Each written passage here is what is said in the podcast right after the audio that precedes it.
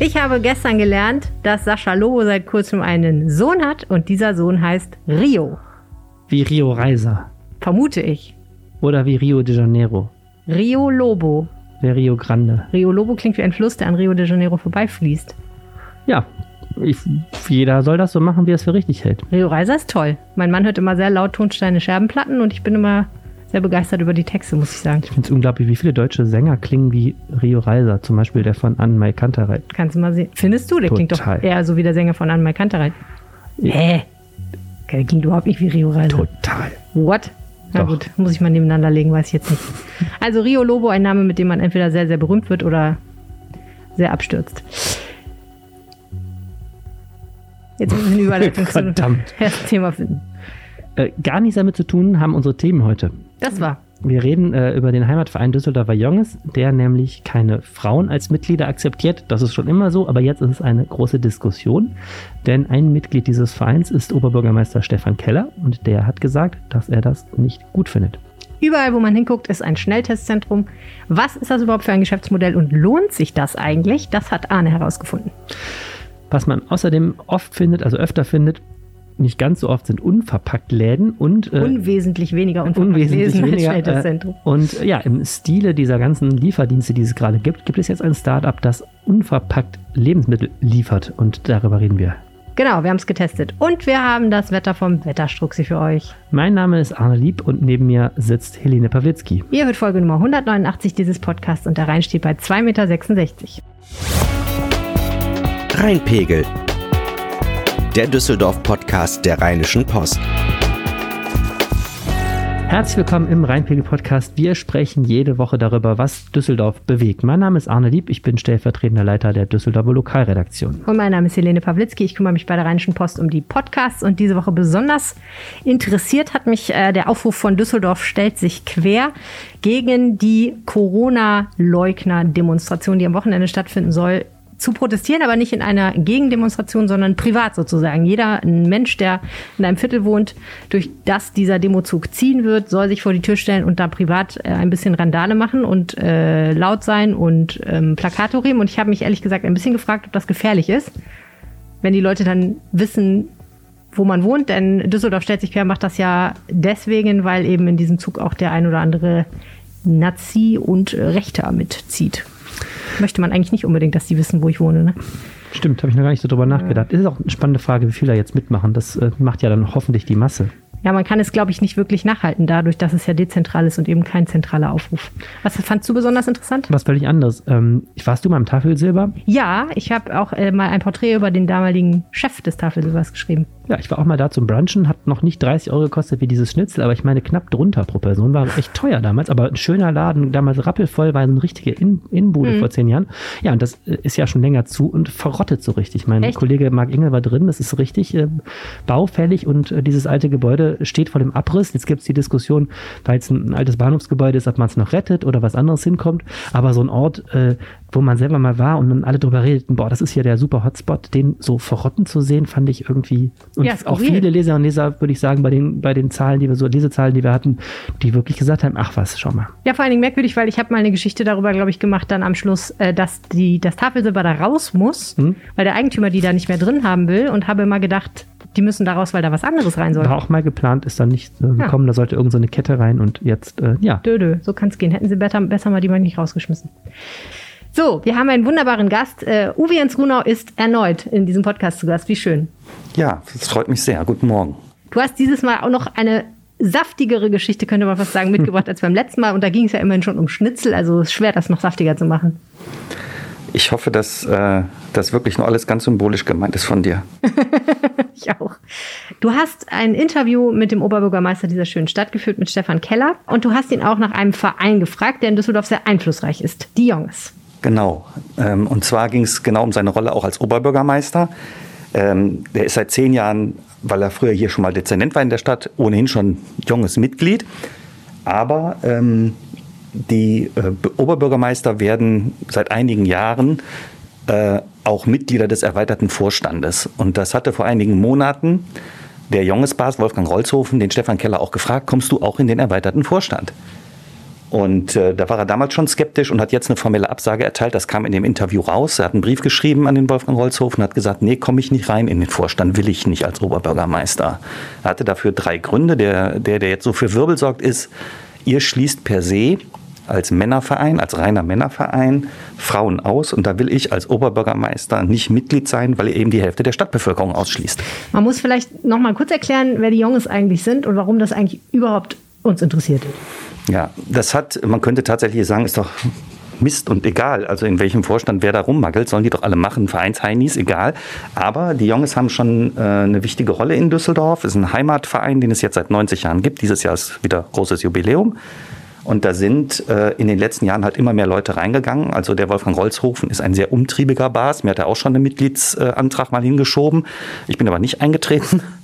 Aber ganz viele andere haben das gemacht. Und äh, ich sage mal, vor zehn Jahren waren da vielleicht zweieinhalbtausend Leute drin. Jetzt sind es schon 3300. Mhm. Und das geht querbeet. Und da sind eben auch ganz viele wichtige Leute drin, die auch ein paar ganz gute Berufe haben. Und das ist natürlich auch äh, ein Ort, wo äh, ja, genetzwerkt wird. Äh, zum einen beruflich, aber zum anderen auch im Sinne der Stadt, denn das in, Alter, in aller äh, äh, erster Linie ist es eben ein Heimatverein, der sich um die Belange der Stadt kümmert und ihren Erhalt und ihre Schönheit und so weiter und der auch immer seinen Senf dazu gibt, wenn es um wichtige Zukunftsentscheidungen geht oder Stadtplanungsentscheidungen. Mhm. Und vielleicht muss man auch noch sagen, es gibt ja immer diesen Spruch, dass Düsseldorfs Geschicke so unter den oberen 100 oder 1000 Menschen entschieden wird. Ähm, und die, wenn die sich treffen und an einem Tisch sitzen und ein Bierchen trinken und vielleicht eine Frikadelle essen, dann geht es ja nicht nur darum, was jetzt so heimatlich mit Düsseldorf los ist, sondern da werden ja sicherlich auch Geschäfte eingefädelt und ne, genau. kann man genau. sich vorstellen. Das, das passiert. Es gibt ganz viele äh, Branchen, die da vertreten sind, wo die Leute sich dann noch treffen. Der Bas selber ist ja Bankdirektor gewesen und der hat relativ früh mit Anfang 30 damit so einen Tisch sogar gegründet und war da Tischbas. Also es gibt so rund 50 Tische, etwas mehr, glaube ich. Und der war da Tischspaß schon mit Anfang 30 und haben sich die Banker, also das ist so die ganze Finanzwirtschaft gehabt. Es gibt einen anderen Tisch, da ist die ganze Bau- und Planungsindustrie dran. Und äh, das sind so Leute, die sehen sich tagsüber für Geschäfte, aber eben dann auch schon mal abends da. Und dann wird dann auch drüber gesprochen. Deswegen weiß man halt, dass das auch gleichzeitig so eine positive Plattform rheinischen Klüngels, Klüngels ist. Ne? Also man kann sagen, es ist nicht ein rein privater Verein, sondern schon auch ein politischer Verein mit, mit politischem Einfluss. Ne? Er hat politischen Einfluss, aber er ist ganz dezidiert überpolitisch. Also das ist wurscht, ob einer in der CDU ist, bei der FDP. Äh, Probleme gab es mal oder so Diskussionen darum, wollen wir ein AfD-Mitglied haben? Da hat sich der Verein dann distanziert, das wolle er nicht. Aber ansonsten ist das komplett egal. Also die sind überkonfessionell, die sind überparteilich und das würde ich im Großen und Ganzen auch so bestätigen, sind sie auch. Aber sie haben eine politische Rolle und das ist auch das Argument des Oberbürgermeisters. Wer von sich sagt, er will maßgeblich die Stadtgeschicke mitprägen, der darf nicht die Hälfte der Bevölkerung ausschließen. Und das ist auch eine neue Qualität. In dem erweiterten Vorstand sitzen Herr Geisel, das ist der Vorgänger von Herrn Keller. Und dessen Vorgänger wiederum war Dirk Elbers, der ist auch in dem erweiterten Vorstand. Die haben diese Rolle nicht in dieser Hinsicht kritisch interpretiert. Keller macht das jetzt und das steht auch ein bisschen für den gesellschaftlichen Wandel. Du hast gerade gesagt, er hatte drei Gründe, da nicht einzutreten. Der eine war eben der, dass dieser Verein keine Frauen aufnimmt. Was waren seine anderen Gründe? Er will seine Unabhängigkeit wahren als Oberbürgermeister. Es gäbe durchaus Interessenkonflikte. Man sei nicht immer einer Meinung. Und ähm, da will er eben unabhängig sein als Oberbürgermeister und das Interesse eben der Gesamtstadt da vertreten und nicht ein Partikularinteresse eines Vereins.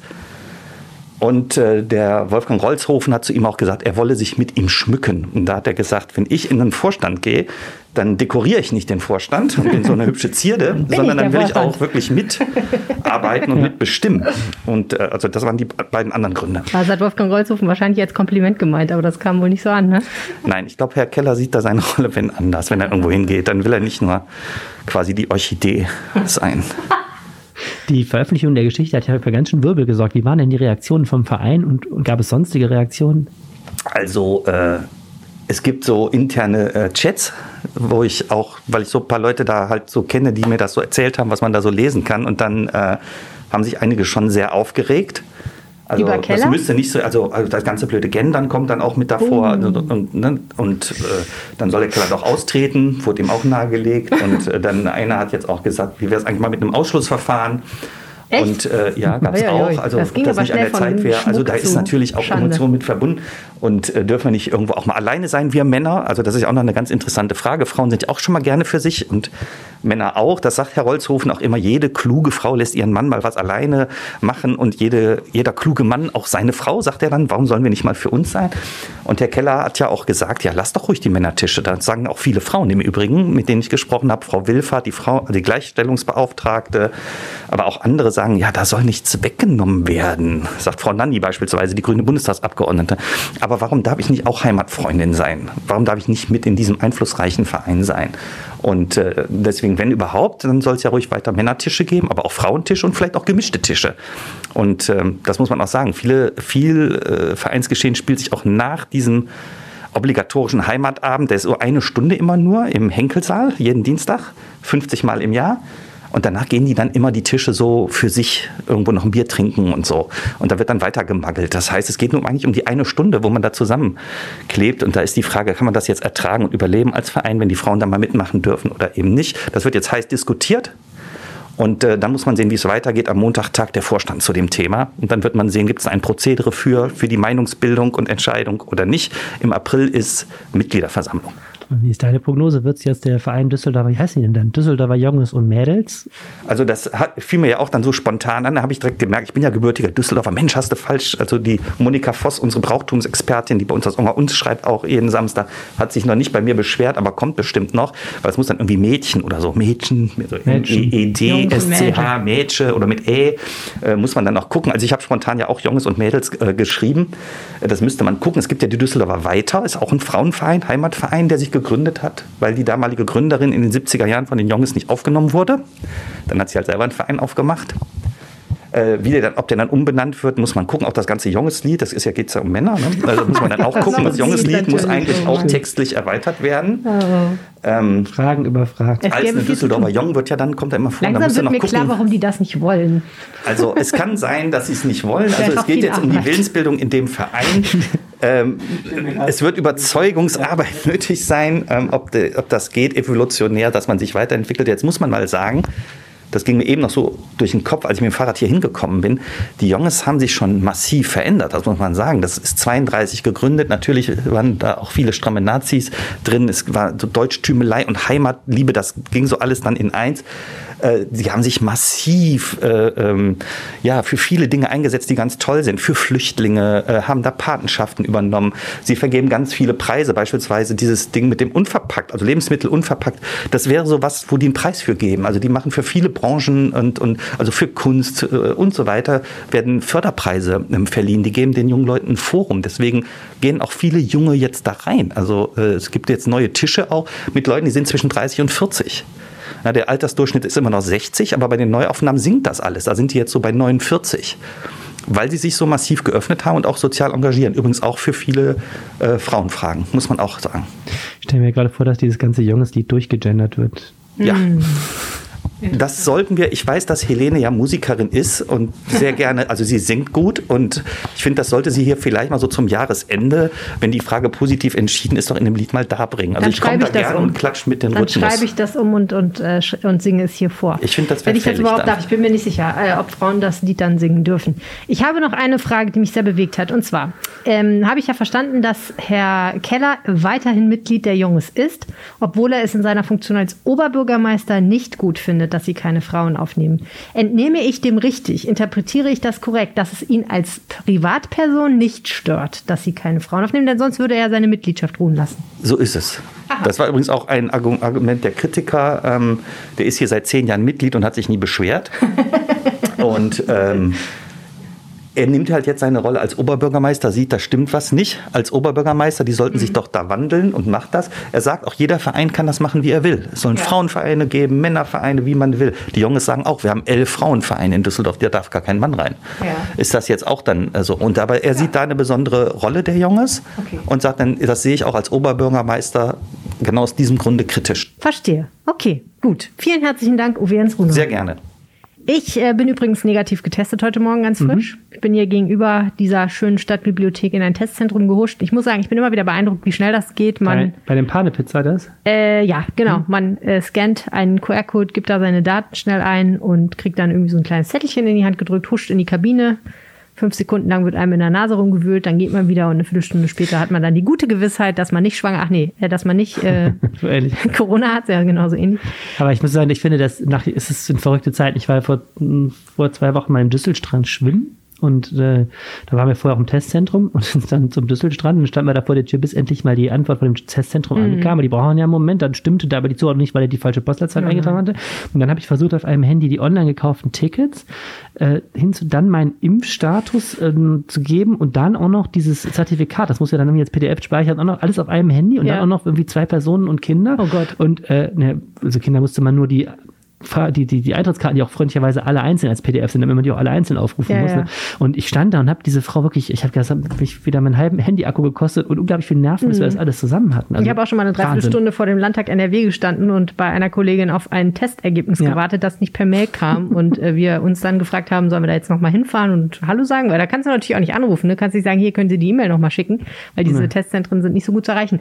Und was mir auch aufgefallen ist, jedes Mal, wenn ich in ein Testzentrum gehe, ist es eigentlich total leer. Mhm. Von den 800 Kabinen Kabinen, die die da eingerichtet haben, wird immer so eine bedient von irgendeinem so Mitarbeiter, aber da bin dann auch immer nur ich. Also ich habe das Gefühl, es gibt ein kleines Überangebot. Kann das eventuell sein? Das kann ich so nicht sagen. Ich glaube, es ist ein Business, was sehr von dem Standort lebt. Mhm. Also wenn du gut davor parken kannst, äh, glaube ich, ist das schon viel wert, eine zentrale Lage. Und dann gibt es halt so Stoßzeiten. Also die Leute gingen vor Schulstart hatten wir also ich habe mir die Zahlen vom ähm, Landesgesundheitsministerium mal besorgt für Düsseldorf, die Zahl dieser Bürgertests, die übernommen wurden. Mhm. Nur seit dem 13. November darf man ja wieder kostenlos testen. Seitdem sind diese Testzentren natürlich wieder ähm, sehr beliebt und die tageweise äh, kriegen die wegen der Abrechnung die Zahlen. Und der meist getestete Tag in Düsseldorf war dieser Samstag am Ende der Schulferien, der 8. Mhm. Januar. Und da gab es in der Stadt rund 60.000 Schnelltests an einem wow. Tag. Und ähm, naja, ich habe dann mit Testzentrenbetreibern gesprochen, die sagen natürlich auch, äh, erstens der Standort macht's und zweitens verschiedene Standorte, warum auch zu verschiedenen Zeiten. Ne? Wenn du in der Altstadt ein Testzentrum hast, die ähm, müssen natürlich voller Kapazität an den Abenden haben und dann machen die natürlich in kurzer Zeit sehr, sehr viel Tests. Du kannst das ja irre im Akkord machen. Du musst ja wirklich immer nur Stäbchen rein, äh, raus und so weiter. Und wenn du die Software ähm, hast, inzwischen ist das ja sehr, sehr professionalisiert mit dieser Software, kannst du ja auf irre Zahlen kommen. Also da schaffst du hm. in so einem Testzentrum dicke über 1000 Tests am Tag, wenn die Leute kommen. Ja, krass. Und ich, zum Beispiel im Hauptbahnhof sehe ich auch teilweise echt lange Schlangen da. Ich Stimmt. glaube, das gibt eben einfach Stoßzeiten. Ne? Ja, das ist richtig. Mit wem hast du denn genau gesprochen? Ich habe ähm, erstmal mir eine äh, Excel-Tabelle kommen lassen von der Stadt Düsseldorf und geguckt, was haben wir eigentlich für Testzentren gerade. Es sind 523 Testzentren in der Stadt, da sind aber auch viele Ärzte drunter und Apotheken. Und dann habe ich mal geguckt, so gibt es eigentlich größere Anbieter. Und da bin ich auf einen gestoßen, ähm, die heißen Meditest 24 ähm, und das ist ein Düsseldorfer Anbieter mit fünf Standorten hier. Und das ist meines Erachtens der größte lokale Anbieter. Ne? Es gibt auch so ein paar deutschlandweite inzwischen. Und dann habe ich einfach mal den, den Menschen aus dem Impressum angerufen und es stellte sich heraus, er war sehr, sehr nett und sehr auskunftsfreudig. Ein Mann namens David Rütter, der ist ähm, Softwareentwickler und hatte auch schon mal ein Startup für irgendwie Wäsche waschen und so. Also jemand mit offensichtlich äh, Entrepreneur-Einstellung. Und der wollte eigentlich äh, 2020 nur so eine Software auch für Testzentren entwickeln. Das ist ja inzwischen eine sehr softwaremäßig sehr, sehr äh, elaborierte Sache, ne? diese ganzen verschickten automatisch von den Mails und so. Und hat dann äh, sich entschieden, es selber sich zu versuchen und ähm, naja, freut sich jetzt über diesen neuen Boom. Der sagte Ende November, Mitte November wollten die eigentlich schon alles zumachen, weil äh, ne, im Sommer ging das ja, interessierte das ja keiner mehr, diese mhm. Testzentren. Und jetzt auf einmal sagt er, brummt der Laden halt auch wieder. Ja, das kann ich mir vorstellen. Das ist ein recht volatiles Geschäft, aber wenn es läuft, läuft Wird er jetzt Millionär damit?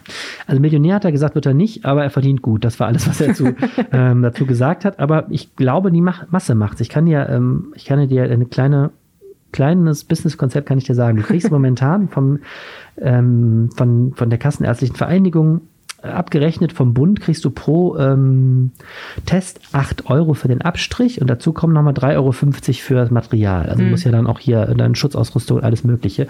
Da gibt es eben eine Pauschale, also 11,50 Euro pro Test. So. Und ähm, dann kannst du halt rechnen, damit sich das läuft, musst du halt auf die kritische Anzahl von Tests kommen.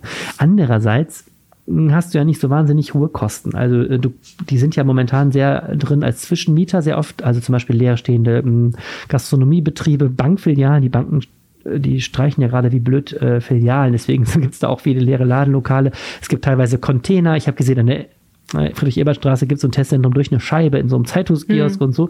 Äh, Das heißt, du Restaurants musst, teilweise auch. Ne? ja, viele Restaurants, genau dieses Pfannepizza habe ich da gesehen, wo du warst, ne? Das ist ja auch so Ja, ein zum still, stillgelegtes Restaurant momentan. Naja, dann kannst du dich dazwischen mieten.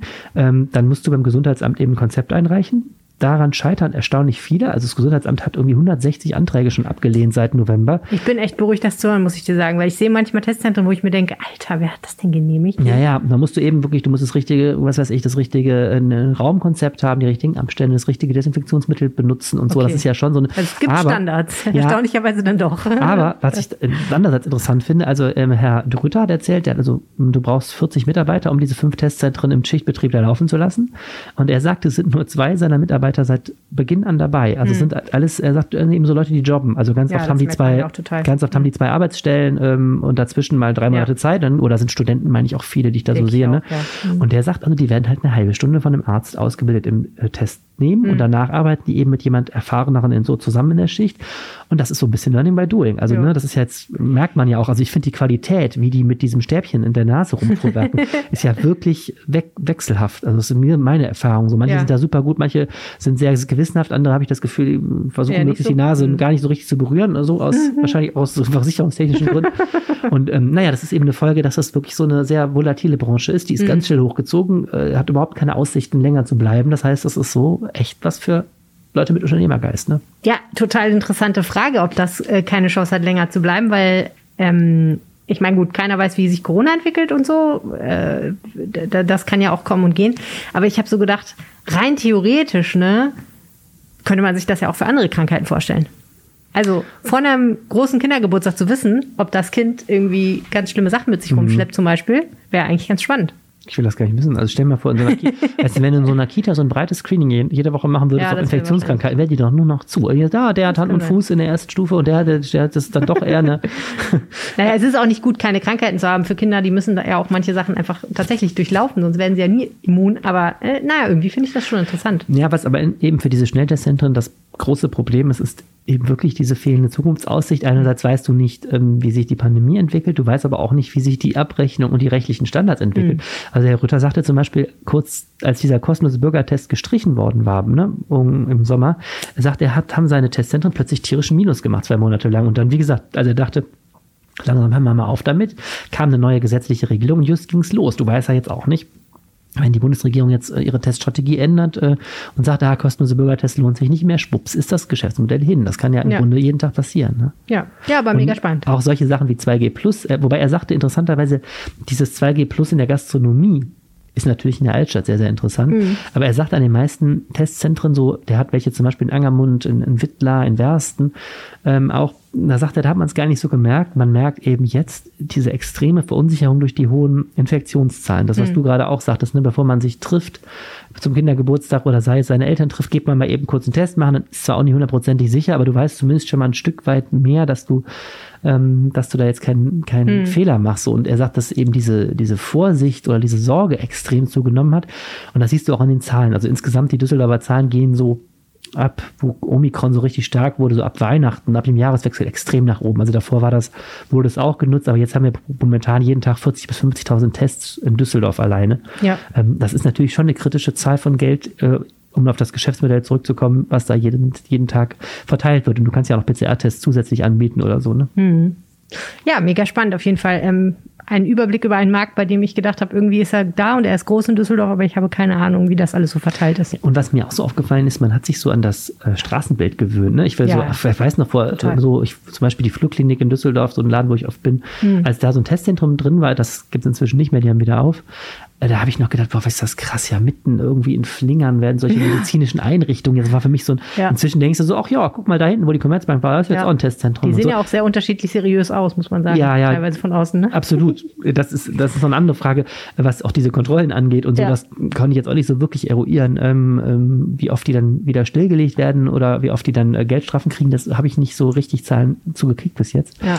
Ähm, nein, aber sie sind so, sie, man, der Mensch ist doch ein Gewohnheitstier. Ich will noch so ein Jahr Corona, sagst du, zwei Jahren Corona, sagst du, ah, guck mal, da ist ein Testzentrum da hinten und da läuft wieder einer in so Ganzkörper-Schutzkleidung und holt einen ab, der hat Corona und so. Das sind so Sachen, vor zwei Jahren hättest du gedacht, was ist denn hier los? Ja, Ne? oh oh, genau. Ja, krass. Warst du eigentlich äh, in jüngster Zeit mal im Unverpacktladen einkaufen, Arne? Ich muss mich jetzt auch nicht, ich war noch nie in meinem Leben im Unverpacktladen. Okay, interessant, das hätte ich nicht gedacht. Ja, es ist, so- ja, es ist so ähnlich wie keiner denkt, dass ich ein Auto habe. Ich weiß auch nicht, ich, ich, ich, wirke, ich wirke so schrecklich mehr Öko, als ich in Wald bin. Warum äh, warst du noch nie in einem Unverpacktladen? Was hält dich ab? ähm, äh, ehrlich gesagt, der persönliche Kontakt, die Vorstellung, ich muss jetzt da hingehen und mir irgendwelche Linsen in Gläser zapfen lassen, ist so, dass ich so denke, boah, ey, dann muss ich ja mit Menschen reden und so, das, kann, das mag ich nicht Aber so. du machst das selber da. Du Was? musst, die, du musst die Linsen selber in ja, aber dann mache ich es wieder falsch und dann fällt es mir daneben und so. Es ist, es ist ja mehr diese sozial-handwerkliche Komponente, die mich abschreckt. Und das Zweite ist, ich bin tiefer Hasser von Papiertüten. Ich ge- muss ja, echt? gezwungenermaßen muss man ja jetzt bei Rewe irgendwie immer da auch, äh, bei Supermärkten zum Beispiel ihre äh, Papiertüten äh, nehmen ähm, und äh, grundsätzlich ist es so, wenn es leichten Nieselregen gibt, dann fliegen die mir immer über die Straße und mehrere Menschen müssen mir helfen, das wieder einzusammeln Ja, das und so. Ich habe das jetzt gelöst, Disclaimer, so nachhaltig bin ich ja schon, indem ich mir immer jetzt einen Rucksack mitnehme oder so Einkaufstüten. Ja. Aber äh, also ehrlich, noch mehr entgegenkommen bei, bei, bei Verpackungen, das ist, da bin ich nicht der Einkaufstyp für. Ja, man muss natürlich auch recht organisiert sein. Ne? Ja, also man muss ja seine eigenen. Behälter in der Regel mitbringen Ja, auch. eben, ne? so. Das heißt, du musst erstmal die Gläser dafür überhaupt haben und sie müssen sauber sein und gerade irgendwie greifbar. Und wenn man Genau. mal eben von der Arbeit zurückkommt, dann hat man sie meistens, meistens nicht dabei. Genau. Und das andere Problem ist für mich persönlich, äh, ich wohne einfach nicht in der Nähe eines Unverpacktladens. Und ich würde halt dafür nicht extra noch einen anderen Laden anfahren, muss ich sagen, auch wenn ich es super finde. Ich habe immer schon gedacht, es wäre doch eigentlich ganz gut, wenn zum Beispiel jetzt bei äh, so größeren Supermärkten auch die Option wäre, schlicht und einfach Sachen unverpackt zu kaufen. Also du hast von mir aus äh, das Mehl in normalen Tüten da stehen, aber du hast eben auch so einen Spender, wo du dir prinzipiell das Mehl abzapfen kannst. Oder in der Schaufel in was einfüllen kannst, was auch Ja. immer. Ne? Aber äh, es scheitert ja in Supermärkten auch schon an der Fleischtheke, oft an der Hygiene. Und äh, ja, finde ich eigentlich schade, dass das nicht ein bisschen mehr im Mainstream ankommt. Aber das soll jetzt anders werden. Ja, jetzt erzähl mal. Also, ich meine, man kennt ja momentan dieses, ähm, dieses Lebensmittel äh, liefern ist ja der, äh, das stimmt. ganz heiße Ding momentan, ne? Und jetzt gibt es ein äh, Start-up, das eben diese beiden Sachen vereint. Lie Lieferdienst und unverpackt. So ist es. Äh, es handelt sich um den Service glasbote.com. Eine Gründung von drei ähm, Menschen, die sich aus dem Studium kennen, alle Mitte 20, ein junger Mann, zwei junge Damen, die äh, beschlossen haben, dass sie etwas für die Umwelt tun wollen. Äh, hauptsächlich, das scheint ihre Hauptmotivation zu sein. Und ähm, eben diesen Service gegründet haben, jetzt ganz frisch in Düsseldorf. Es geht darum, dass äh, man sich dort Dinge in einem Online-Shop bestellen kann, die dann hauptsächlich in Pfandgläsern, in einer, die jeweils in einem Jutebeutel sind, ausgeliefert werden. Ich möchte das gerne mal kurz demonstrieren. Bitte. Klingt ja, würdest du Altglas wegbringen wahrscheinlich. Ah, nee. Warte. Nee, klingt gar nicht so. Ich dachte, jetzt kommt jetzt so, weißt du, das dieses das Klirren von diesen Altglas. das, das war das Ach, das war Aufnahmegerät, was Aufnahme, runtergeht ne? und jetzt Oh, kommt jetzt das klirrt's. Klirren. Hier, Ah, bitteschön. doch, oh, danke schön. Hier ist meine Bestellung Ja, von doch, gestern. Ah ja, fühlt sich auch an wie Altglas, okay. Also ich bin in den Online-Shop gegangen, habe bis 12 Uhr äh, ein paar Dinge bestellt, krass. habe dann per PayPal bezahlt und am Abend kam dann Caroline vorbei, mit der ich übrigens auch vorher ein Interview geführt hatte. Lustigerweise lieferte sie dann auch direkt meine Bestellung aus und brachte diese Dinge zu mir. Okay, also wir haben einen, Jutebeutel, da steht äh, glasbote.com drauf. Dann haben wir hier da drin Gläser, also so Konservengläser mit Deckel verschlossen, wo du Hundefutter gekauft hast. Nein. Nein, das ist äh, Karamellschokolade. Oh, Das ist Cookie Kekse. Ach, sind Kekse. Mach mal okay. auf. Wir können direkt mal einen, einen zwitschern. Habe ich gedacht. Na gut. Ich dachte, ich bringe so mal ähnlich sehen die von meinem Hund auch aus, aber das soll gar nicht wertend Es ist gemeint sein. Keksbruch. Ja. So, komm, was Kann man essen. schraub das jetzt wieder zu. Besser Du als hast äh, Kaffee. Ja, ich habe aus weiteren Versehen Glas? Kaffeebohnen bestellt. Ich wollte Kaffeebohnen? normal den Kaffee bestellen. Das war ein bisschen dumm von mir. Feiner Kannst du Kaffeebohnen gebrauchen? Hast Ja, du einen kann ich, Automat? ja. Ja, möchtest du haben? Gerne. Okay. Mhm. Fairtrade, alles, was man braucht. Bio, Fairtrade, Kooperation, noch sieben Siegel, die ich nicht kenne. Ähm, und ein kaltgepresstes Sonnenblumenöl. Das brauchen wir sowieso. Und das ist auch nicht unverpackt, sondern auch in einer, verpackt, und zwar in einem ähm, Glas. Pfandflasche, in genau. einer Pfannflasche. So, und jetzt ist, also das hat die dir jetzt alles vorbeigebracht. Da Ja, kommt noch, so noch mehr Sachen. Oh, da sind noch mehr Sachen. Oh mein Gott. Okay, das sind jetzt alles hier so Pappverpackungen. Also es ist dann schon verpackt. Eine, eine Bambuszahnbürste in einer braunen äh, Papierverpackung, die auch sehr ökologisch aussieht. Äh, Moment, lass mich selber noch zwei Minuten überlegen, was das ist. Äh, Save Water, Avoid Chemicals, das klingt nach Seife. Nee, ist aber viel zu leicht dafür. The Sustainable Alternative to Single-Use Cotton. Okay, ich komme nicht drauf. Was ist das? Das sind Abschminkpads, die man Ah, mehrfach okay. verwenden kann. Und Gut. das ist, äh, da- das da ist offensichtlich Das ist Seife, da steht nämlich Seife drauf. Ja, das ist Gesichtsreiniger. Also man soll da auch. Gesichtsreiniger. Ja, die Aber ohne Plastikflasche Plastik, fehlt halt. ne? Genau, das ist der springende Punkt. Ich bin mal gespannt. Okay, aber das ist dann jetzt schon verpackt, aber mit ähm, einfach nur ein bisschen, nicht einer- ein, kein genau. Plastik einfach, ne? Ich glaube, es ist nicht Zero Waste, es ist aber äh, Very Little Waste. Das Okay, aber gegen das, was da normalerweise kommt, wenn man äh, alles, alles in Plastik verpackt hätte, äh, muss man schon sagen, ist das natürlich wahnsinnig Genau. viel Müll alleine bei dieser kleinen Bestellung gespart. Ja, ähm, das kann man sagen, funktioniert schon ganz gut. Ähm, Wie kommen die denn bei dir vorbei? mit dem Fahrrad. So Lastenrad oder? Das weiß ich ehrlich gesagt. Ich habe nicht aus dem Fenster geguckt, aber äh, ja, mit dem Fahrrad, glaube ich. Ich Und weiß nicht, ob es ein E-Bike ist, kann nicht auch mit dem sein. alten Diesel. Äh, Nicht mit dem alten Diesel, ähm, wobei sie gesagt haben, wenn, ähm, wenn sie ihr Liefergebiet erweitern. Im Moment liefern sie so in den erweiterten Innenstadtbereich. Man kann sich das auf der Seite sehr gut angucken und ich würde sagen, sie sind schon recht gut mit dabei. Also man kann schon, es werden schon sehr viele Menschen abgedeckt. Wenn sie weitergehen, dann werden sie wahrscheinlich auch E-Lasten Fahrzeuge, das stand da nur, äh, anschaffen. Also dann müssen sie wahrscheinlich, reicht das Fahrrad nicht mehr aus. Und sie sind, das muss man auch sagen, sie sind jetzt zu dritt, sie haben wohl auch noch ein paar Hilfskräfte, aber ich finde schon bemerkenswert, dass die Gründerin auch noch selber anpackt und abends ausliefert. Die haben wohl recht lange Tage im Moment. Okay, du hast mit der Gründerin äh, Caroline Häuser gesprochen. Ähm, Genau. Ich habe mich nämlich gefragt, als allererstes mal, für wen ist das eigentlich gedacht? Und das hat sie dann auch beantwortet. Wir wollen vor allem die Leute ansprechen, die einen Beitrag leisten möchten, die halt der Klimakrise entgegenwirken wollen und die vielleicht nicht unbedingt so viel Zeit haben, um jetzt in einen klassischen Unverpacktladen zu gehen oder sich da so viele Gedanken drum zu machen, möglichst verpackungsfrei einzukaufen. Und wir wollen einfach eine bequeme Option mit Glasboote bieten. Wir übernehmen alle Aufgaben vom Abfüllen, vom Lagern, vom Eintüten in den Jutebeutel bis hin zur Übergabe an der Haustür. Kann man sagen, das ist einfach ein Unverpacktladen zum Liefern? Äh, man kann das so umschreiben, wobei die das selber gar nicht so gut finden, wenn man das macht, weil es eben keinen physischen Laden gibt. Das ist der eine Aspekt. Und der andere Aspekt ist, dass äh, Unverpacktläden ja oft ein ganz bestimmtes Sortiment haben. Und zwar ein ganz stark auf Bio und Öko zugeschnittenes Sortiment. Und da sagen die, nee, uns ist schon wichtig, dass die Sachen nachhaltig produziert sind. Die haben auch viele faire Sachen und so weiter. Aber ähm, das muss nicht unbedingt so sein, sondern wir entscheiden dann auch so ein bisschen regional ist uns wichtig. Aber es muss eben nicht notwendigerweise ein Bioprodukt sein und ein Biosiegel haben. Ähm, jetzt könnte man natürlich argumentieren, dadurch, dass man ja weniger Verpackung kriegt, ist das ja viel billiger. Wahrscheinlich wird es nicht so sein. Wo liegen die denn preislich? Kann sich so ein, so ein Unverpackt-Service, kann sich das jeder leisten? Ja, das Spannende daran ist, dass sie ja ähm, auch als Claim haben, es steht auf ihrer Website drauf, das Beste daran ist, es kann sich jeder leisten, so ungefähr steht das da drauf. Das muss ich sagen, trifft nicht zu. Also das glaube ich nicht, dass sich das jeder leisten kann. Äh, ich kann dir ja mal ein paar Preise sagen. Also hier haben wir zum Beispiel diese wunderbaren 150 Gramm Kekse. Sind da ist der lecker. Preis noch in Ordnung. 1,89 finde ich, ähm, kann man auch beim Supermarkt bezahlen. Die Zahnbürste kostet 1,90, kann man mit leben. Das Abschminkset, okay, ist ein Special, kostet 18,99. Ne? Ist auch jetzt ist eher eine Investition. Was mich ein bisschen ehrlich gesagt aus den Socken gehauen hat, ist der Kaffee. Der kostet 5,39 Euro für 175 Gramm. Ja gut, die 1,89 für die Zahnbürste ist auch schon, also für eine Zahnbürste ist das auch schon relativ viel, ne? Also Ich weiß gegen überhaupt so nicht, eine was Zahnbürsten kosten. Gegen so eine Plastikzahnbürste für 90 Plastikzahnbürste Cent, ja, kriegst du okay. drei. Stück für 90 Cent ungefähr. Ja, oder okay, gut, ne? dann weiß ich, das weiß ich gar nicht. Ja, gut, da hast du wahrscheinlich recht. Wahrscheinlich bin ich auch schon entfernt vom Normalbürger, weil ich immer im Bio-Supermarkt einkaufe. Naja, aber also 175 Gramm Kaffee für 5,39 Euro. Ich habe mal nachgeguckt, der Kaffee, den wir normalerweise kaufen, der ist auch Bio und Fairtrade und kostet, glaube ich, 7, 8 Euro pro 500 Gramm aber. Ja, das also das ist schon äh, eine Stange Geld. Äh, ich weiß jetzt nicht, ob dieser Kaffee ganz besonders Fairtrade und Ja. Bio ist, weil da gibt's ja durchaus auch Unterschiede, muss man sagen. Aber äh, ich habe sie auch mal gefragt, die Caroline, ähm, ob sich das wirklich tatsächlich jeder leisten kann, ob das tatsächlich stimmt. Ja, also unser großes Ziel ist es, ähm, das ist auch unser Slogan, Zero Waste Made Mainstream. Also wir möchten gerne den das unverpackt Einkaufen und das Einkaufen im Mehrwegglas der breiten Masse zugänglich machen.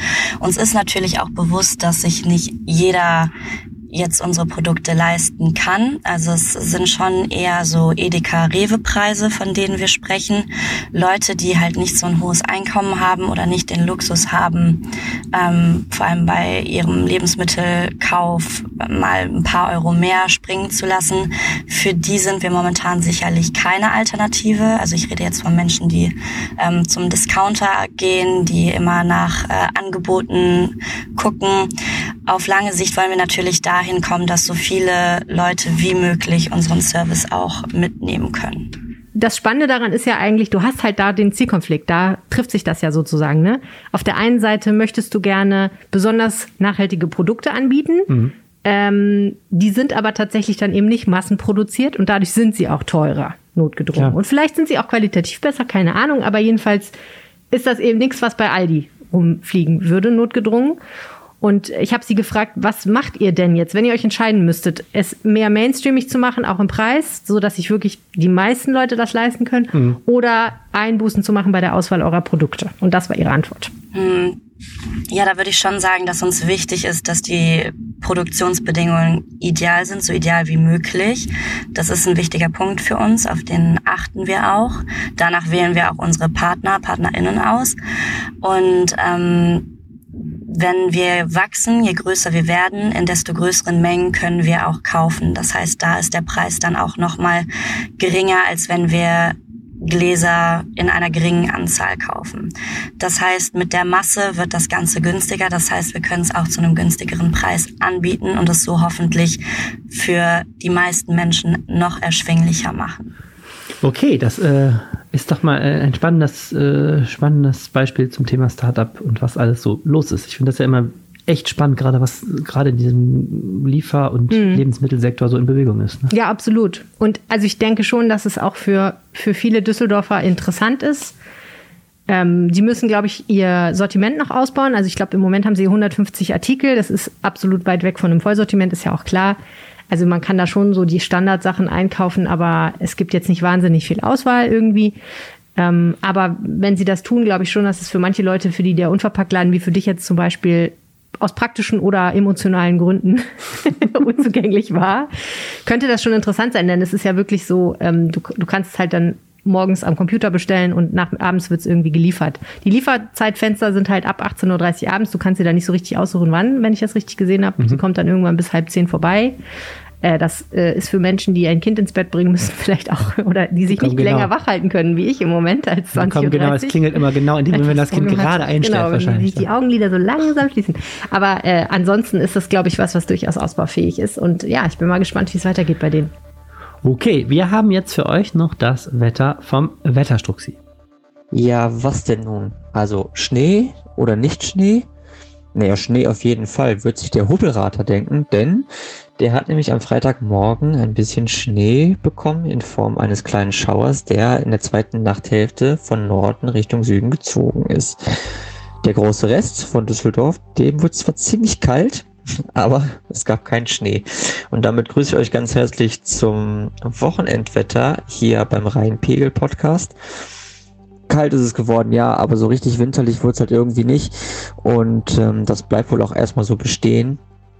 Wir hatten zwar gerade so in den Wetterkarten auch für die kommende Woche nochmal einen markanten Wintereinbruch für ja so rund um Donnerstag, Freitag gesehen diese mittlerweile rausgerechnet worden und dementsprechend können wir uns jetzt wieder mit sumpfigem Wetter beschäftigen. Also, der Samstag bringt uns immer mal wieder so ein bisschen Regen. Es wird nicht viel runterkommen, aber es nieselt den ganzen Tag immer mal so ein bisschen durch. Zwischendurch ist es auch mal leichter Regen. Temperaturen sind angestiegen, liegen so am Morgen bei etwa 5 Grad und werden auch im Laufe des Nachmittags nicht wirklich wärmer werden. Abends gibt's dann noch so rund um 4 Grad. Äh, gucken wir noch auf den Sonntag. Denn dieser wird morgens nämlich relativ kalt sein, wenn die Wolken aufreißen sollten. Dann haben wir so rund um ein Grad. Es kommt dann im Tagesverlauf mal die Sonne raus. Das wird wohl wahrscheinlich eher in die Abendstunden reinkommen, dass die Sonne da so richtig durchscheinen kommt. Ansonsten ist es dann doch ein Mix aus Sonne und Wolken. Zeitweise ist es auch dichter bewölkt. Temperaturen steigen auf etwa vier bis fünf Grad an. Und mit Blick auf die neue Woche, ja, da wird es nicht wirklich viel besser. Also es ist nach wie vor noch relativ viel Nebel und Hochnebel dabei. Es kommt ein neues Hoch, was sich so praktisch fast über uns legt. Und auch die Temperaturen bewegen sich im Prinzip wenig. Dann wird zum Donnerstag, Freitag hin ein neues Tief von Westen herkommen. Da trifft dann erst der Regen auf kalte Luft. Das heißt, da kann es vielleicht noch mal die eine oder andere Flocke geben, wird aber entscheidend sein, ob es davor friert. Stichwort gefrorene, äh, überfrierende Nässe beziehungsweise dann äh, Regen, der auf gefrorenem Boden fällt. Das muss man sich dann im Detail angucken. Da verweise ich dann gerne nochmal auf meine Homepage jensstrux.blog. Ähm, aber danach wird sich dann das Westwindwetter richtig durchsetzen und dann wird es auch milder. aber weiterhin wechselhaft. In diesem Sinne, euch ein schönes Wochenende und wir hören uns nächste Woche wieder. Bis dann, ciao, ciao. Das war das Düsseldorf-Wetter von Jens Strux. Vielen herzlichen Dank dafür. Und das war auch der Rheinpegel für diese Woche. Wir wünschen euch äh, eine fantastische Woche mit äh, hoffentlich besserem Wetter und hoffentlich geringen Infektionszahlen und hören uns wieder am nächsten Freitag. Bis dann. Tschüss. Tschüss. Mehr im Netz. Alle Nachrichten aus der Landeshauptstadt findet ihr auf rp-online.de slash Düsseldorf.